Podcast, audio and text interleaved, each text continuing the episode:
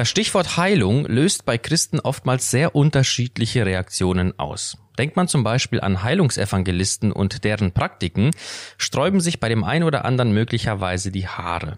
Denkt man womöglich aber an das eigene Kind, das mit einer schweren und akuten Krankheit kämpft und man erlebt dessen Heilung auf Gebet hin, empfindet man womöglich anders.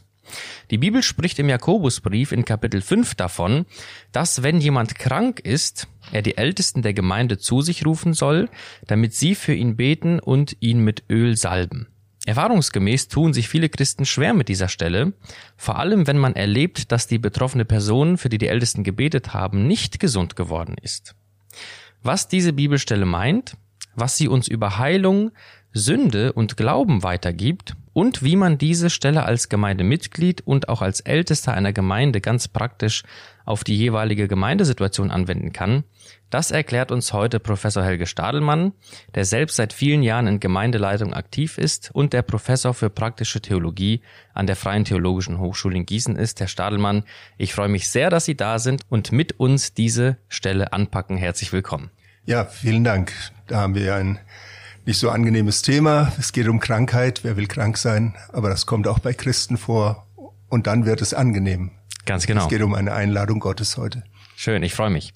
Bevor wir tiefer in diesen konkreten Text jetzt aus Jakobus 5 einsteigen und schauen, was er bedeutet, möchte ich mit Ihnen gerne über etwas sprechen, das Sie selbst in diesem Zusammenhang mal wie folgt formuliert haben. Missbrauch hebt den Gebrauch nicht auf. Können Sie uns kurz erklären, was Sie damit meinen und wie eventuell diese zwiefältige Reaktion unter Christen entsteht, wenn man das Wort Heilung erwähnt? Tatsächlich ist es so bei diesem Thema Krankenheilung, dass gerade konservative Christen oft äh, nur vom Missbrauch ausgehen. Sie kennen Leute, die hier manipulativ vorgegangen sind und psychogene Heilungen be äh, bewirkt haben. Sie kennen schwärmerische Exzesse. Sie wissen davon zu reden, äh, dass Leute geradezu magische Vorstellungen haben, dass irgendwelche Kräfte durch Hände äh, bei Handauflegung in andere hineinfahren und sie durchfluten und bringen das im Grunde mit magischem Handeln in Verbindung. Und dann fällt man auf der anderen Seite vom Pferd und tut das, was Gottes Wort ausdrücklich sagt, nicht, nämlich zum Beispiel in der Gemeinde über Jakobus 5 predigen und auch deutlich machen, wie hier gehandelt werden darf und dass Gott hier eine Einladung ausspricht.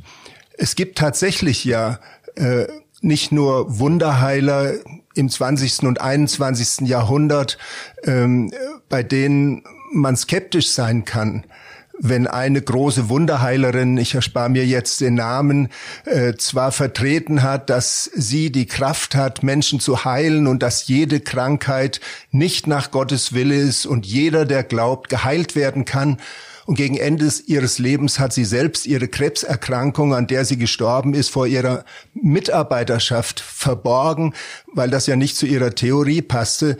Dann ist das natürlich etwas, äh, was einen ähm, nicht nur wundert, sondern vielleicht auch erschüttert. Äh, wenn Heilungsevangelisten über die Bühne toben. Ich denke an einen, der dann äh, halb Meter hoch springt und seine Jacke schwenkt und dann fallen die Leute auf den Rücken und sollen gesund werden und Heilung erfahren, dann hat das wenig mit seriöser neutestamentlicher Krankenheilung zu tun.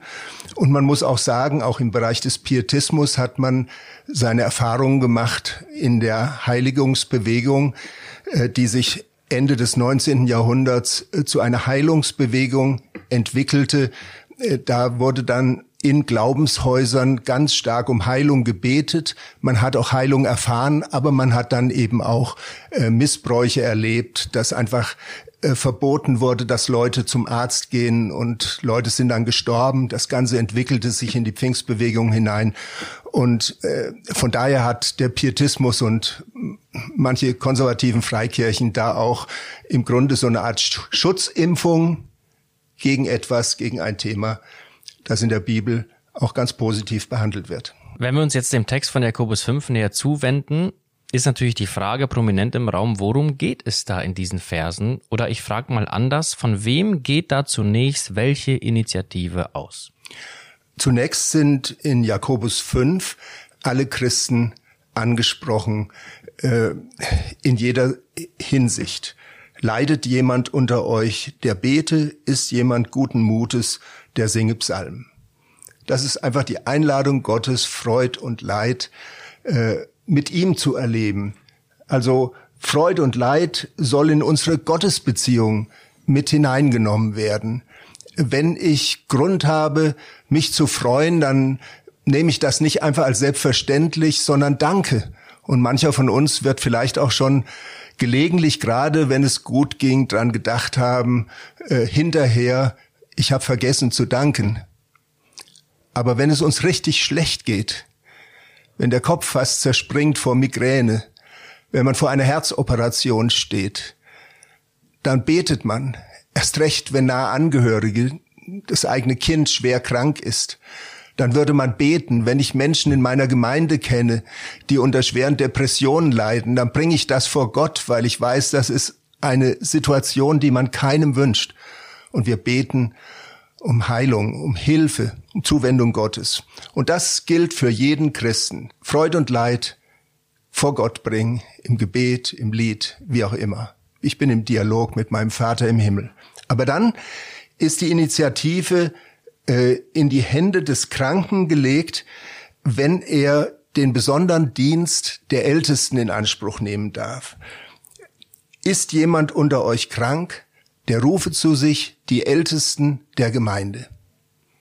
Hier wird schon deutlich, äh, dass Heilungsgebet niemandem aufgedrängt wird. Das ist so ähnlich wie bei Jesus da am Teich Bethesda, wo er den Kranken fragt, der da schon sehr lange liegt, willst du gesund werden? Es ist eine Einladung, ähm, hier eine besondere Initiative zu ergreifen. Von daher ist es auch nicht einfach Aufgabe der Ältesten, zu schauen, wem geht es gerade nicht gut in der Gemeinde und dann drängt man ihm Hilfe auf. Erst recht ist das keine letzte Ölung, die man so im letzten Augenblick gibt als Sterbesakrament, sondern es ist eine Einladung an kranke Christen. Ob die jetzt todkrank sind, oder einfach ernstlich krank oder ob einfach einer unter einer Sache leidet, die er mit dem Gebet der Ältesten gemeinsam vor Gott bringen will, äh, das wird hier nicht gesagt. Es geht also nicht um die Schwere der Krankheit, obwohl es vermutlich so ist, wenn man es mit der ersten Aussage, wenn es jemand nicht gut geht, bete er jetzt der Schritt weiter, dann rufe er die Ältesten, dann ist es vielleicht doch im Mehrzahl der Fälle die schwerere Erkrankung. Ähm, es muss aber nicht die Todkrankheit sein. Um an diesem Punkt einzusetzen, was würden Sie Gemeinden und vor allem Gemeindeleitungen raten, an diesem Punkt zu tun? Und mir scheint wichtig in diesem Zusammenhang, dass allerdings in Gemeinden über dieses Thema gepredigt wird. Ich habe selbst in meiner Gemeinde, nachdem wir das lange nicht gemacht hatten, als ich als junger Pastor war, einfach dann mal eine Auslegungspredigt über Jakobus 5 gehalten. Ich habe das ausgelegt. Die Gemeinde wusste von daher, unser Pastor hat das im Blick. Unsere Ältesten sind gerne bereit, äh, mit Kranken zu beten. Und dann wurde das auch in Anspruch genommen. Wenn das nicht geschieht, muss man sich nicht wundern, wenn in Gemeinden hier über Gottes Angebot hinweggegangen wird. Wenn jetzt die Initiative vom Kranken ausgegangen ist und er die Ältesten gerufen hat, was ist konkret die Aufgabe der Ältesten in diesem Zusammenhang? In dem Zusammenhang ist dann ja gesagt, dass die Ältesten über ihm beten sollen, ihn salben mit Öl in dem Namen des Herrn ähm, und das Gebet des Glaubens wird ihn dann aufrichten. Also äh, da sind mehrere Dinge angesprochen. Zum einen über ihm beten. Ähm, dieses über ihm. Es ist nicht ganz eindeutig sprachlich. Es könnte das, was da im Griechischen steht, auch für ihn beten. Also einfach für Bitte. Aber indem das etwas ungewöhnliche Wort über ihm beten, ist wohl der Gedanke der äh, Handauflegung hier mit eingeschlossen, zumal wir das sehen auch sonst bei Jesus, dass er im Unterschied zu Besessenen, wo er nicht die Hände auflegt, bei Kranken die Hände auflegt, auch die Apostel haben das getan. Ähm, und unter Handauflegung wird hier gebetet. Können Sie uns erklären, was die Bibel mit der Geste des Handauflegens meint? Ich glaube, da kommt ein Doppelaspekt zum Ausdruck. Zum einen, jetzt mal nach der menschlichen Seite hin, hat Handauflegung etwas mit Identifikation zu tun. Wir kennen das ja aus dem Alten Testament, aus ganz anderen Zusammenhängen, wenn zum Beispiel am äh, großen Versöhnungstag, dem Sündenbock, äh, die Hand aufgelegt wird und im Grunde er identifiziert wird mit der Sünde des Volkes. Und so ist Handauflegung auch, wenn jetzt die Ältesten dem äh, Kranken die Hand auflegen, das eine Geste, wir sind mit dir eins. Du bist nicht alleine in deiner Krankheit. Äh, wir stehen hinter dir. Wir identifizieren uns mit deinem Anliegen. Wir möchten genau wie du, dass Gott dir hilft. Mit der Handauflegung ist da dann vielleicht auch im Grunde der Abschluss dessen, dass ich mich erstmal für die Situation des Kranken interessiere. Das beginnt ja erfahrungsgemäß, so haben wir das immer gemacht, zunächst mal, dass man nach einem einleitenden Gebet dann einfach mal fragt, erzähl mal, wie geht es dir? Was hat dich dazu veranlasst, uns zu rufen? Und dann hört man einfühlend zu. Ähm, die Handauflegung macht dann deutlich, ja, dieses Anliegen, das wir zur Kenntnis genommen haben, das nehmen wir auch auf unser Herz. Aber das ist nur die menschliche, die anthropologische Seite. Die theologische Seite ist die, es ist eine Segensgeste. Das ist ja schon von der Einsetzung des aaronitischen Segens in äh, 4. Mose 6 so, dass dort von äh, der Handauflegung gesprochen wird und dass sie beim Segnen die Priester äh, im Grunde den Betreffenden mit Gott in Verbindung bringen sollen, äh, den Namen Gottes auf das Volk legen sollen. Also es soll die Geste sein, Gott wendet sich dir zu. Das heißt, magische Vorstellungen durch das Handauflegen sind der Bibel fremd. Genau da kommt der Missbrauch rein, dass viele dann da im Grunde doch ein quasi magisches Verständnis haben, ähm, als müssten hier der Älteste oder die Ältesten die Hände auflegen, damit da jetzt eine Kraft äh, in den Kranken fährt. Ähm, das wird dann oft hergeleitet aus dem äh, im 1. Timotheus 5,17, äh, die Hände lege niemanden zu früh auf, mach dich nicht teilhaftig fremder Sünden. Daraus resultiert dann die äh, Vorstellung, wenn ich dem anderen die Hände auflege, dann fährt entweder in mich die Sünde des anderen oder vielleicht eine dunkle Macht oder es fährt in ihn das Licht Gottes von Agnes Sanford gibt es da ein Buch über heilendes Licht, die dann Vorstellungen hat, äh, über die ich mich sehr gewundert habe, in christlichen Verlagen verbreitet, dass äh, der Mensch, der die Hand auflegt, also sich zunächst mal vorstellen müsse, wie der andere gesund aussieht. Dadurch zapft er im Grunde äh, visuell in seiner Imagination schon den gesunden Zustand an und der wird jetzt durch das Licht Gottes, durch ihn, durch die Hände in den anderen geleitet und dann muss der andere aufrecht sitzen, schreibt sie in ihrem Buch, denn jetzt würde eine Kraft bei ihm der Wirbelsäule entlang hochsteigen und wenn er dazu krumm sitzt, könnte es zu Schäden an der Wirbelsäule kommen. Solche Vorstellungen. Sie geht dann sogar so weit, dass sie sagt, wir können sogar das visualisieren, dass wir die Kraft der vollendeten Gerechten anzapfen, der verstorbenen Geister und ihre Kraft durch uns in den anderen geht. Genau solche Dinge stoßen den normalen, nüchternen Christen ab, sich auf Biblisches einzulassen. Also, es geht anthropologisch darum, dass sich Menschen hinter den Kranken stellen, identifizieren mit seinem Anliegen, er ist nicht allein und es geht vor allem darum, den Namen Gottes auf den anderen zu legen und zu sagen, Gott kommt dir ganz nahe, er ist der, der dir hilft. Jetzt sollen die Ältesten den Kranken ja auch mit Öl salben. Können Sie dazu vielleicht noch etwas sagen, was das symbolisieren oder ausdrücken soll? Ja, das Öl hat auch wieder eine doppelte Bedeutung. Die eine Bedeutung ist, in Israel war Öl immer Olivenöl ein wesentliches Wundmedikament. Wir wissen das aus der Geschichte vom barmherzigen Samariter.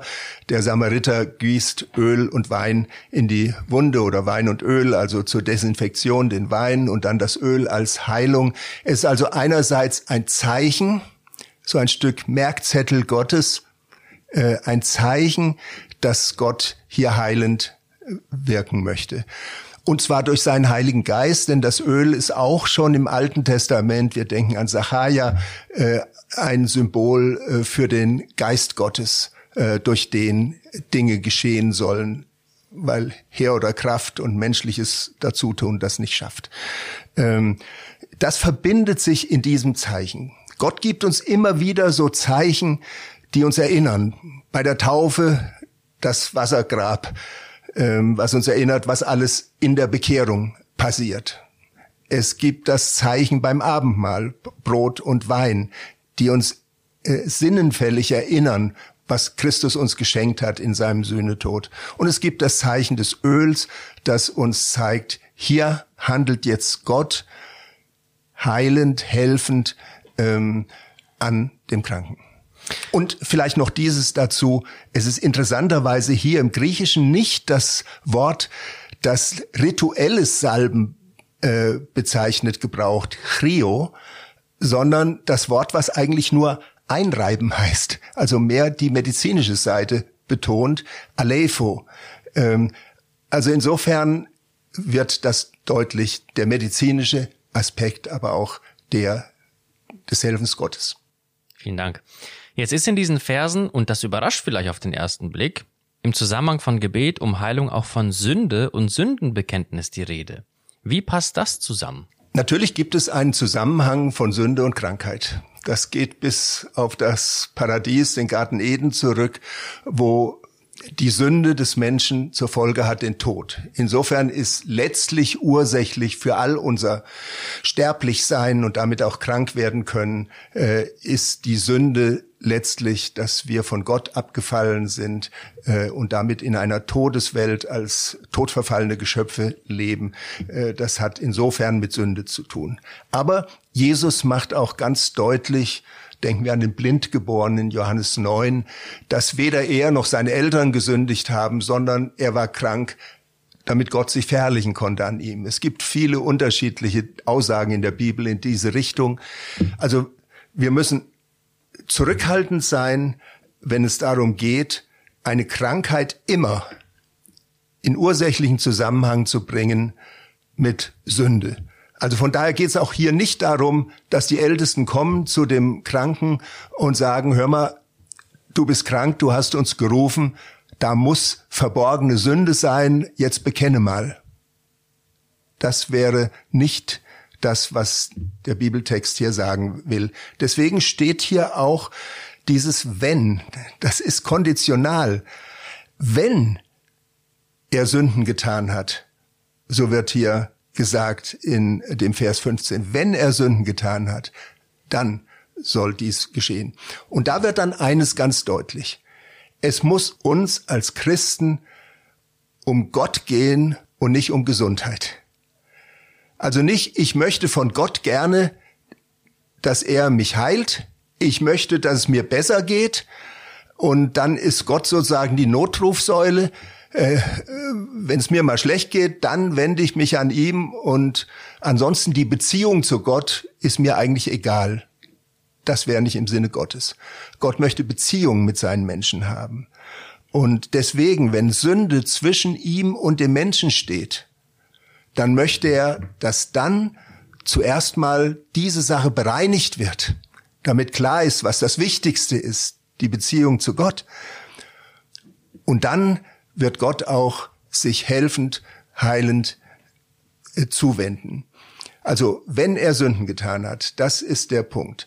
Ähm, und wie macht man das dann praktisch? Als Älteste kann man dann fragen bei dem Krankenbesuch, also diesen Zusammenhang erklären von Sünde und Krankheit und sagen, es könnte sein, dass unvergebene, unbekannte Sünde, bewusste, unbekannte Sünde zwischen dir und Gott steht, die du nie bereinigt hast.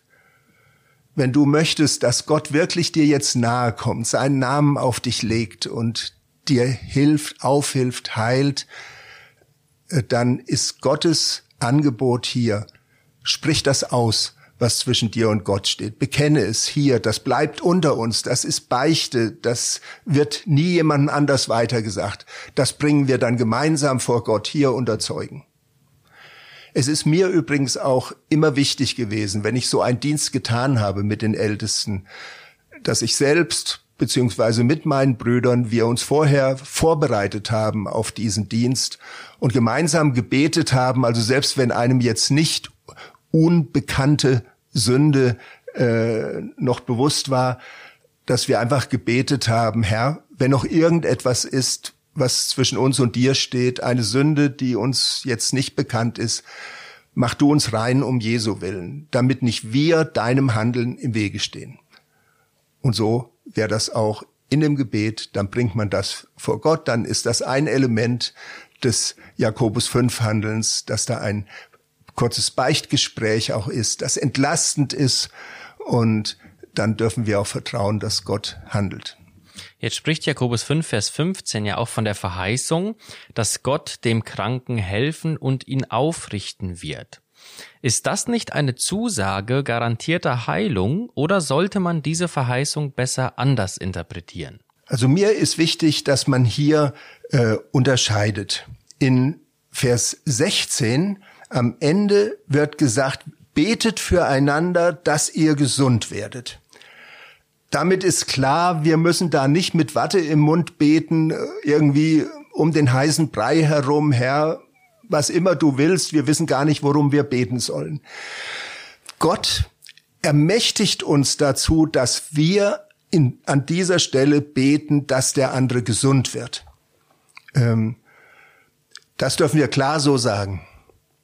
Nur, dann ist eben das andere auch wahr, wie schon im Vater unser, dass unser Beten immer unter dem Vorzeichen nicht unser, sondern dein Wille geschehe steht.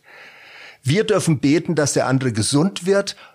Ob Gott jetzt so antwortet, dass er wirklich völlig gesund und heil ist, also wie da bei der schönen Pforte des Tempels ein Lama plötzlich aufsteht und seine Beine sind völlig wiederhergestellt, das ist eine Möglichkeit, dass Gott so die vollkommene Gesundheit für den Augenblick wieder äh, schenkt. Aber was er hier verheißt, im Vers 15 ist, das Gebet des Glaubens wird dem Kranken helfen. Der Herr wird ihn aufrichten. Da ist von helfen, äh, also das Wort, was da im Griechen steht, sozo, das kann retten im Sinne von Heil bedeuten oder helfen im Sinne, ich rette jemand, der am Ertrinken ist.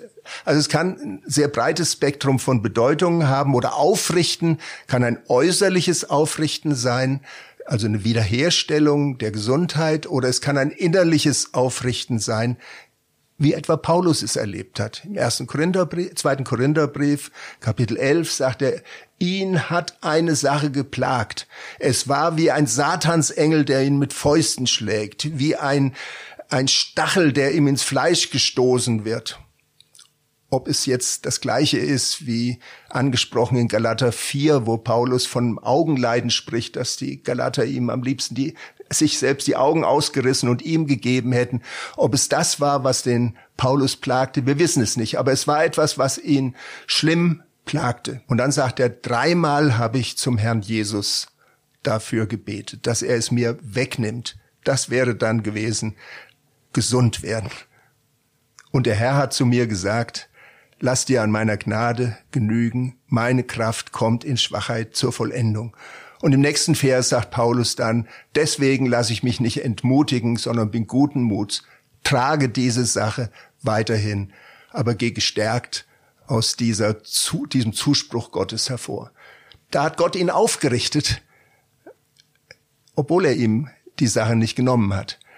Und da müssen wir einfach immer wieder sehen, Gott hat nirgends verheißen, dass alle immer gesund werden, jetzt in dieser jetzigen Zeit. Wir leben in dieser Todeswelt. Andererseits ist das Reich Gottes in diese Zeit hineingebrochen und Zeichen der Vollendung werden von Gott immer wieder gesetzt. Eben als Jesus zu, an dem Teich Bethesda geht, da sind ja viele Kranke, die da liegen und warten, dass das Wasser sich bewegt. Er macht nicht alle gesund. Er ruft nicht den Reporter der Jerusalem Post und sagt, kommt her, jetzt wird ein großes Zeichen geschehen, ich werde euch mal zeigen, was ich für ein Wundertäter bin. Und dann äh, werden da alle geheilt. Er heilt einen, nicht alle. Er hilft einem oder denken wir an, an da wird ja sogar der Lazarus von den Toten auferweckt. Nicht im Sinne der Totenauferstehung. Er wird nicht in den verherrlichten Leib hinein auferweckt, sondern in den sterblichen Leib hinein. Und so ist auch die Krankenheilung immer nur jetzt ein Vorzeichen auf das, was einmal fahrplanmäßig in der Vollendung geschieht. Wenn Gott also heilt, dann heilt er immer noch einen sterblichen Körper, der irgendwann alt wird, der irgendwann an irgendetwas stirbt. Aber es ist ein Zeichen für die Zuwendung Gottes, die Herrlichkeit Gottes. Und das dürfen wir in Anspruch nehmen. Darum dürfen wir beten im Glauben äh, und wenn in den Folgenversen hier im Abschnitt heißt, Elia war ein Mensch wie wir, ein schwacher Mensch wie wir und hat einfach gebetet, dann dürfen wir wissen, wir können zwar nicht heilen, aber Gott kann es und kann sich verherrlichen, kann seine Zeichen setzen. Und das ist dann eine Ermutigung, selbst wenn wir irgendwann an etwas anderem sterben. Herr Stadelmann, ich danke Ihnen ganz herzlich für diese aufschlussreichen und erhellenden Gedanken und auch für die praktischen Impulse für den Gemeindealltag. Ich wünsche Ihnen gottesreichen Segen für all Ihre Aufgaben und bedanke mich bei Ihnen als unseren Zuhörern, wünsche auch Ihnen von Herzen gottesreichen Segen und einen angenehmen Tag. Mein Name ist Arthur Reiswig und Sie hörten FTH Podcast.